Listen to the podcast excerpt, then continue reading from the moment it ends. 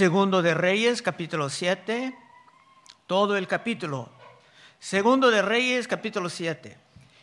En el último estudio vimos como había un hambre muy severo en la tierra por una, un sitio de los enemigos de Siria. Tan grave era que unas mujeres llegaron a los extremos incomprensibles y para captar el contexto, de nuevo en capítulo 6, 26, dice, pasando el rey de Israel por el muro, una mujer le gritó y dijo, salva rey, señor mío. Y él dijo, si no te salva Jehová, ¿de dónde te puedo salvar yo? ¿Del granero? ¿O del lagar? Y le dijo el rey, ¿qué tienes? Había una escasez total. Ella respondió, esta mujer me dijo, da acá tu hijo y comámoslo hoy. Y mañana comeremos el mío. Comimos pues a mi hijo. Y el día siguiente yo, yo le dije, da acá tu hijo y comámoslo. Mas ella ha escondido a su hijo. Cuando el rey oyó las palabras de aquella mujer, rascó sus vestidos y pasó así por el muro y el pueblo vio el silicio que traía interiormente sobre su cuerpo. Normalmente la silicia era un símbolo de arrepentimiento, pero ese rey no estaba arrepentido, aún estaba en rebelión contra Dios. Y él dijo, así me haga Dios y aún me añada si la cabeza de Eliseo, hijo de Zafat, queda sobre él hoy. Estaba echando la culpa de todo esto sobre el, el profeta.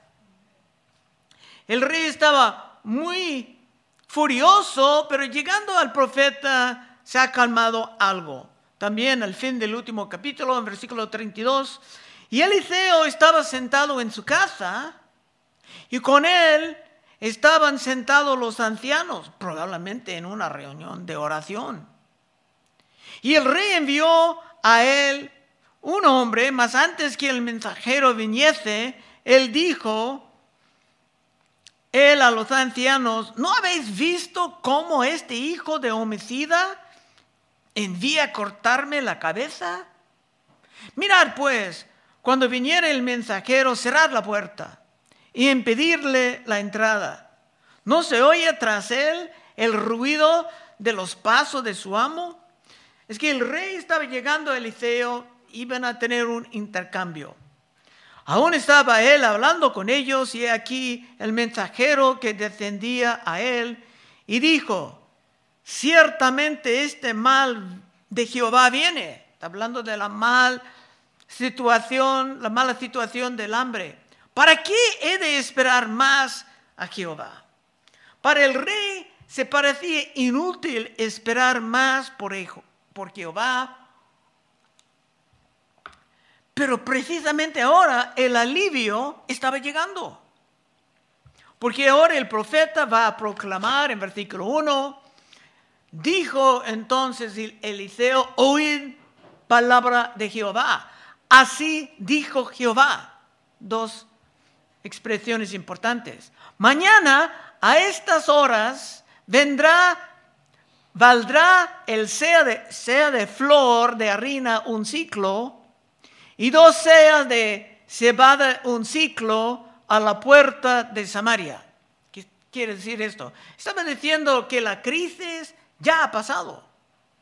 La comida ya no sería tan costosa por la escasez como en el último capítulo. Y lo que podemos sacar de esto es que aun cuando Dios llega con su bendición en el último momento, aún está fiel a su palabra.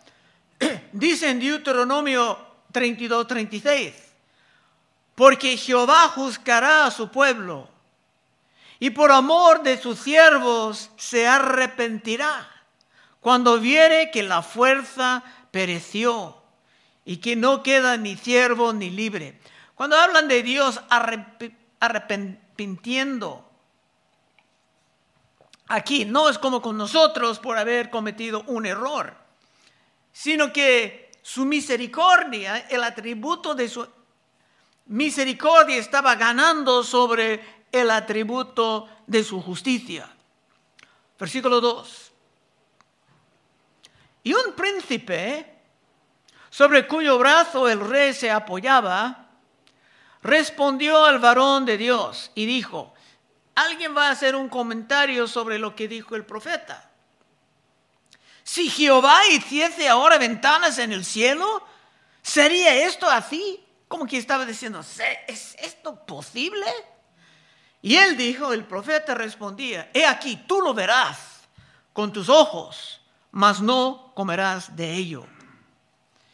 En el versículo 1 dice claramente que esto era palabra de Dios. No era simplemente una opinión del profeta. Y ese príncipe respondía con la pura incredulidad, casi volando de la palabra de Dios.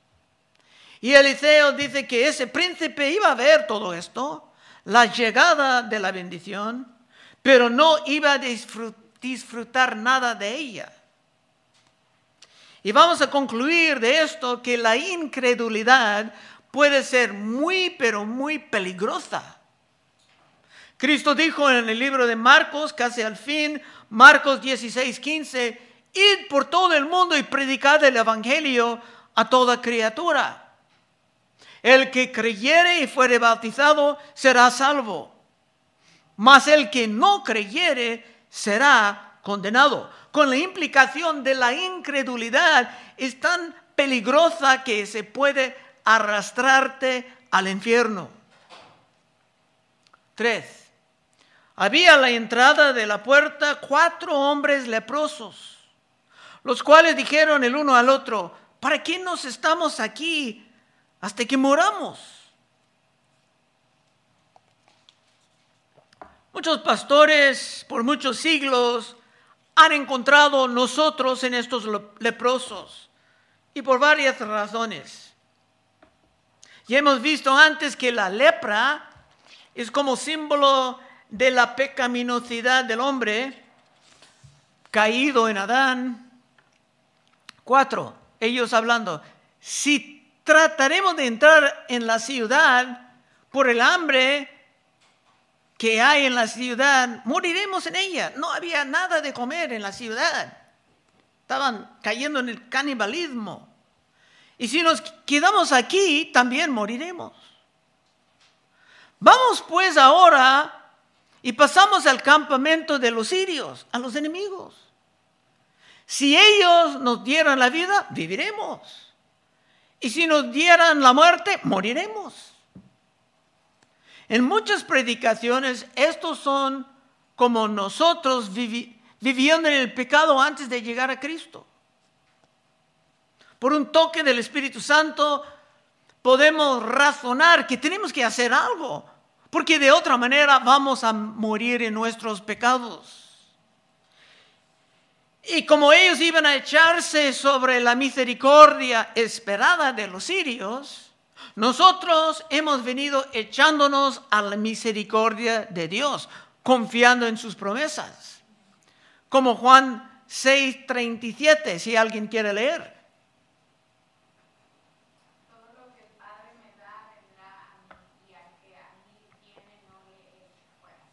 Amén, gracias. Leti, ¿verdad?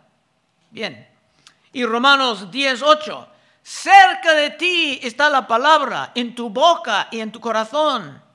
Esta es la palabra de la fe que predicamos, que si confesares con tu boca que Jesucristo es el Señor y creyeres en tu corazón que Dios le levantó de los muertos, serás, serás salvo. Ya por dos milenios los pecadores han encontrado las promesas de Dios 100% confiables. Cinco. Se levantaron pues los leprosos al anochecer para ir al campamento de los sirios. Y llegaron a la entrada del campamento de los sirios y no había nadie ahí. Ahora Dios estaba empezando a mover. Aun cuando nadie estaba enterado, Dios estaba llevando a cabo su plan. 6. Porque Jehová había hecho que en el campamento de los sirios se oyese estruendo de carros, ruido de caballos, estrépito de gran ejército, y se dijeron unos a otros, he aquí el rey de Israel ha tomado sueldo contra nosotros, a los reyes, a los eteos y a los reyes de los egipcios, para que vengan contra nosotros. Estaban convencidos que Israel ha comprado mercenarios en grandes multitudes. Pero no eran, era nada más de ruidos que Dios mandaba. Y los enemigos llegaron a muchas conclusiones erróneas. Y se fueron con toda prisa, aunque nadie estaba siguiendo a ellos. Proverbios 28.1. Huye al impío sin que nadie lo persiga, mas el justo está confiado como un león. Ahora, toda su comida, toda su ropa y hasta todo su dinero estaba abandonado. Y así de fácil es para Dios traer su remedio. Siete. Y así se levantaron y huyeron al anochecer, abandonando sus tiendas, sus caballos, sus asnos y el campamento como estaba. Y habían huido para salvar sus vidas. Cuando los leprosos llegaron a la entrada del campamento, entraron en una tienda y comieron y bebieron y tomaron de ahí plata y oro y vestidos y fueron y lo escondieron y vueltos entraron en otra tienda. Y de ahí también tomaron y fueron y lo escondieron. Estaban comiendo mucho, sacando botín. Los leprosos desesperados dispuestos a arriesgarse para una oportunidad de vivir, de repente eran casi ricos. Nueve. Luego se dijeron el uno al otro, no estamos haciendo bien.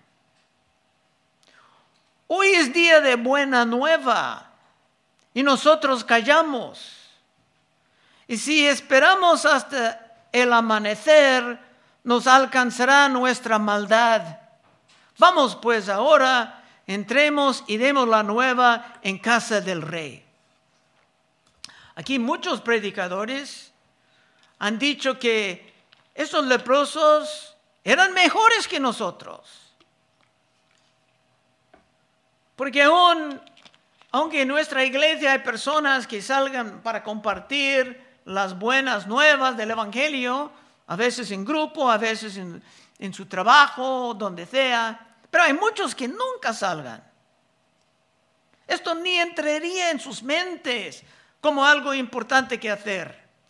Cuando viene el día de salir a la calle para evangelizar, ellos siempre tienen asuntos mucho más importantes que hacer y claro, todos tienen horarios diferentes, se pueden alcanzar personas en otras partes. Pero esos leprosos sentían sus conciencias gritando que ellos han encontrado algo sumamente bueno, maravilloso, y sería un pecado no compartir esto con los demás. 10. Vinieron pues y gritaron a las guardas de la puerta de la ciudad y les declararon diciendo, nosotros fuimos al campamento de los sirios y aquí que no había ahí nadie, ni voz de hombre, sino caballos atados, asnos también atados, y el campamento intacto. Y todos estaban recibiendo la información sobre la victoria conseguida por el poder de Dios. Era como nosotros, publicando la victoria de Cristo. 11. Los porteros gritaron y lo anunciaron dentro en el palacio del rey. Y se levantó el rey de noche y dijo a sus siervos, yo os declararé lo que nos han hecho los sirios. Ellos saben que tenemos hambre y han salido de las tiendas y han escondido en el campo diciendo, cuando hayan salido de la ciudad, lo tomaremos vivos y entraremos en la ciudad. Esta es la segunda vez que ese rey ha malentendido lo que estaba pasando. Es otro afecto peligroso de la incredulidad. Uno se termine viviendo en su propio mundo de fantasías. Hace unos capítulos, en capítulo 5, cuando vino Naamán, otro leproso, gran general del ejército, para estar sanado por el profeta, este rey pensaba que era una provocación de guerra en su contra. Pero esto era también completamente equivocado. Visitando otra vez, segundo de Reyes 5.4.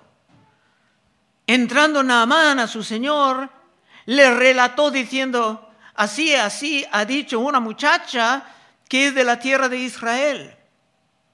Y le dijo el rey de, de, Siria, anda, ve, yo enviaré cartas al rey de Israel.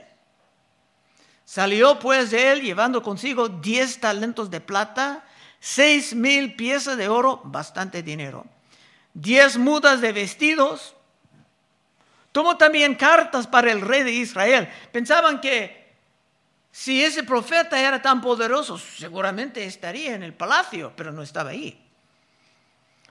Al rey de Israel que decían así, cuando llega a ti estas cartas, sabe por ellas que yo envío a ti mi siervo Naamán, para que lo sanes de su lepra. Luego que el rey de Israel leyó las cartas, rascó sus vestidos y dijo, ¿soy yo Dios que mate y de vida para que éste envíe a mí a que sane un hombre de su lepra? Considerad ahora y ved cómo busca ocasión contra mí.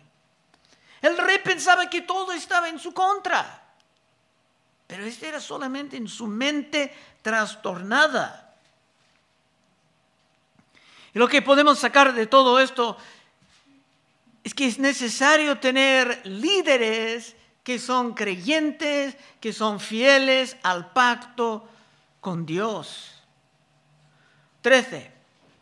Entonces respondió uno de sus siervos y dijo, tomen ahora cinco de los caballos que han quedado en la ciudad, porque los que quedan acá también serán como toda la multitud de Israel que ya ha perecido, están hablando de cómo los animales estaban muriendo, y enviemos y veamos qué hay. Un siervo sólido, sensato, acostumbrado a las locuras de su rey, propuso algo que tenía sentido, una investigación de los hechos. 14. Tomaron pues dos caballos, un carro, y envió el rey al campamento de los sirios diciendo, id y ved. Y fueron. Y lo siguieron hasta el Jordán. Y aquí que todo el camino estaba lleno de vestidos y enseres que los sirios habían arrojado por la premura. Y volvieron los mensajeros, lo hicieron saber el rey. Estos leprosos deben de estar considerados como héroes, compartiendo la buena nueva, como tú eres un héroe, hermano, hermana, joven, cuando por fin empiezas a compartir con otros las bendiciones que has encontrado en Cristo. 16. Entonces el pueblo salió y saqueó el campamento de los sirios. Y fue vendido una, un sello de flor de harina por un ciclo y dos sellas de cebada por un ciclo, conforme a la palabra de Jehová. El día anterior todo era imposiblemente caro. Ahora regresaban a lo que era normal. Los mercados estaban abiertos. Todo el pueblo salía, aunque eran débiles por mucho tiempo de hambre, su entusiasmo estaba encendido y se salieron con toda prisa mientras había botín de agarrar. 17.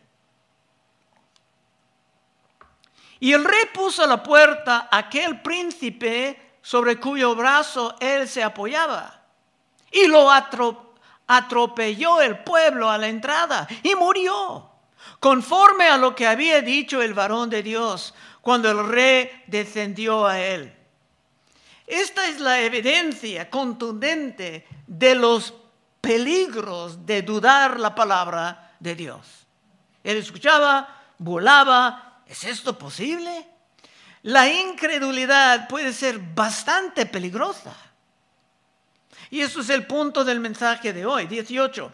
Aconteció pues de la manera que el varón de Dios había hablado al rey diciendo, dos seas de cebada por un ciclo y el sea de flor de harina será vendido por un ciclo mañana a estas horas a la puerta de Samaria. Están repitiendo para enfatizar.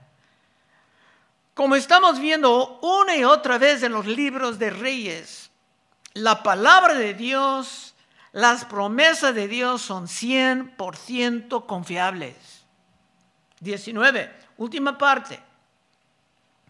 A lo cual aquel príncipe había respondido al varón de Dios diciendo, si Jehová hiciere ventanas en el cielo, ¿pudiera suceder esto? Y él dijo, he aquí, tú lo verás con tus ojos, mas no comerás de ello. Y le sucedió así, porque el pueblo le atropelló a la entrada y murió. Se veía la ropa llegando, la comida, la plata hasta el oro, pero él no pudo disfrutar nada de las bendiciones santas del Señor. Y así será para los que respondan dudando o hasta negando la palabra de Dios. Conclusión. En el principio, cuando la humanidad estaba viviendo en el paraíso, vino un peligro a Eva ofreciéndole los peligros de la incredulidad. Génesis 3.1.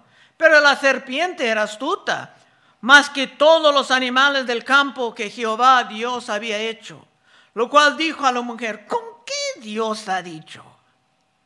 ¿Cómo sabes que Dios dijo esto? ¿Con qué Dios os ha dicho no comáis de todo árbol del huerto? Antes que nada, sembrando dudas sobre la palabra de Dios. Continuando, dice, y la mujer respondió a la serpiente, del fruto de los árboles del huerto podemos comer, pero del fruto del árbol que está en medio del huerto, dijo Dios, no comeréis de él, ni le tocaréis, para que no moráis. Entonces la serpiente dijo a la mujer, no moriréis. Primeramente dudando de la palabra, más tarde negando la palabra. Y eso es lo que está pasando en nuestros tiempos también. En este país, que antes era muy respetuosa a la palabra de Dios, cuando empezaba las festividades de acción de gracias, siglos antes, pero ahora, en la gran mayoría, ni creen que había un gran diluvio sobre la tierra, como dice en Génesis. Y este capítulo actualmente está citando algo del gran diluvio. Regresando al versículo 2, en el principio, el, perdón, el, un príncipe sobre cuyo brazo el rey se apoyaba, respondió al verón de Dios y dijo, si Jehová hiciera ahora ventanas en el cielo, ¿será esto así? Y él dijo, he aquí, tú lo verás con tus ojos, mas no comerás de ello. Las ventanas en el cielo vienen de la historia del gran diluvio en Génesis. En esa traducción se hablan de cataratas, en otros dice ventanas también ahí. Génesis 7:11. En el año 600 de la vida de Noé, en el mes segundo, a los 17 días del mes, aquel día fueron rotas las fuentes del gran abismo y las cataratas de los cielos fueron abiertos. Y hubo lluvia sobre la tierra cuarenta días y cuarenta noches. Pero en poco tiempo la gente estaba burlando de esto. ¿Cómo puede pasar agua sobre toda la tierra? Tanta lluvia.